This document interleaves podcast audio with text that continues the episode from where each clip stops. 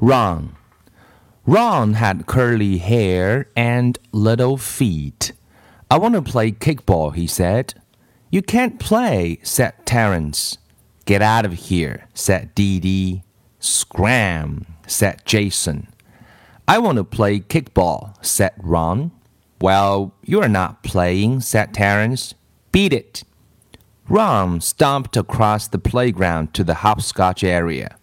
Jenny was playing hopscotch with Louis. Jenny was on nine, Louis was still on four, but it was his turn. I want to play kickball, Ron said. So go play kickball, said Louis.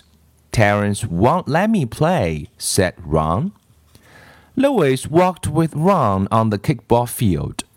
Hey, what about our hopscotch game? Jenny asked. You won, said Louis. I just beat Louis in hopscotch, Jenny announced. Leslie, Rondi, and Allison flocked around her. Hey, Louis, Dameon shouted. Do you want to play kickball? All right, said Louis. Ron and I will both play. No, said Terrence.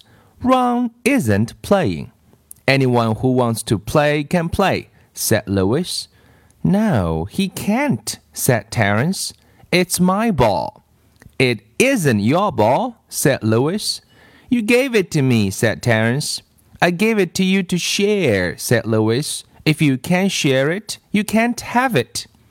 Oh, all right, said Terrence, but I get to pitch. Ron and I will stand everybody, Louis announced. All right, said Jason. We'll kill them. We'll murder them, said Dee. We'll smash them, said Myron. We'll see, said Louis. Ron pitched, and Louis played the other eight positions. Twenty minutes later, they finally got three outs. The score was 21 to nothing. Ron was up first. Infield in, shouted Dameon. Everybody stood within 10 feet of home plate. All right, Ron, Louis shouted. Kick it over their heads. Ron kicked the ball only three and a half feet. Todd picked it up and threw him out. Louis was up. Everybody ran back to the edge of the outfield. Still, Louis kicked the ball over their heads for a home run. Everybody ran all the way back in again for runs up. He kicked the ball only two feet. Dee tacked him out.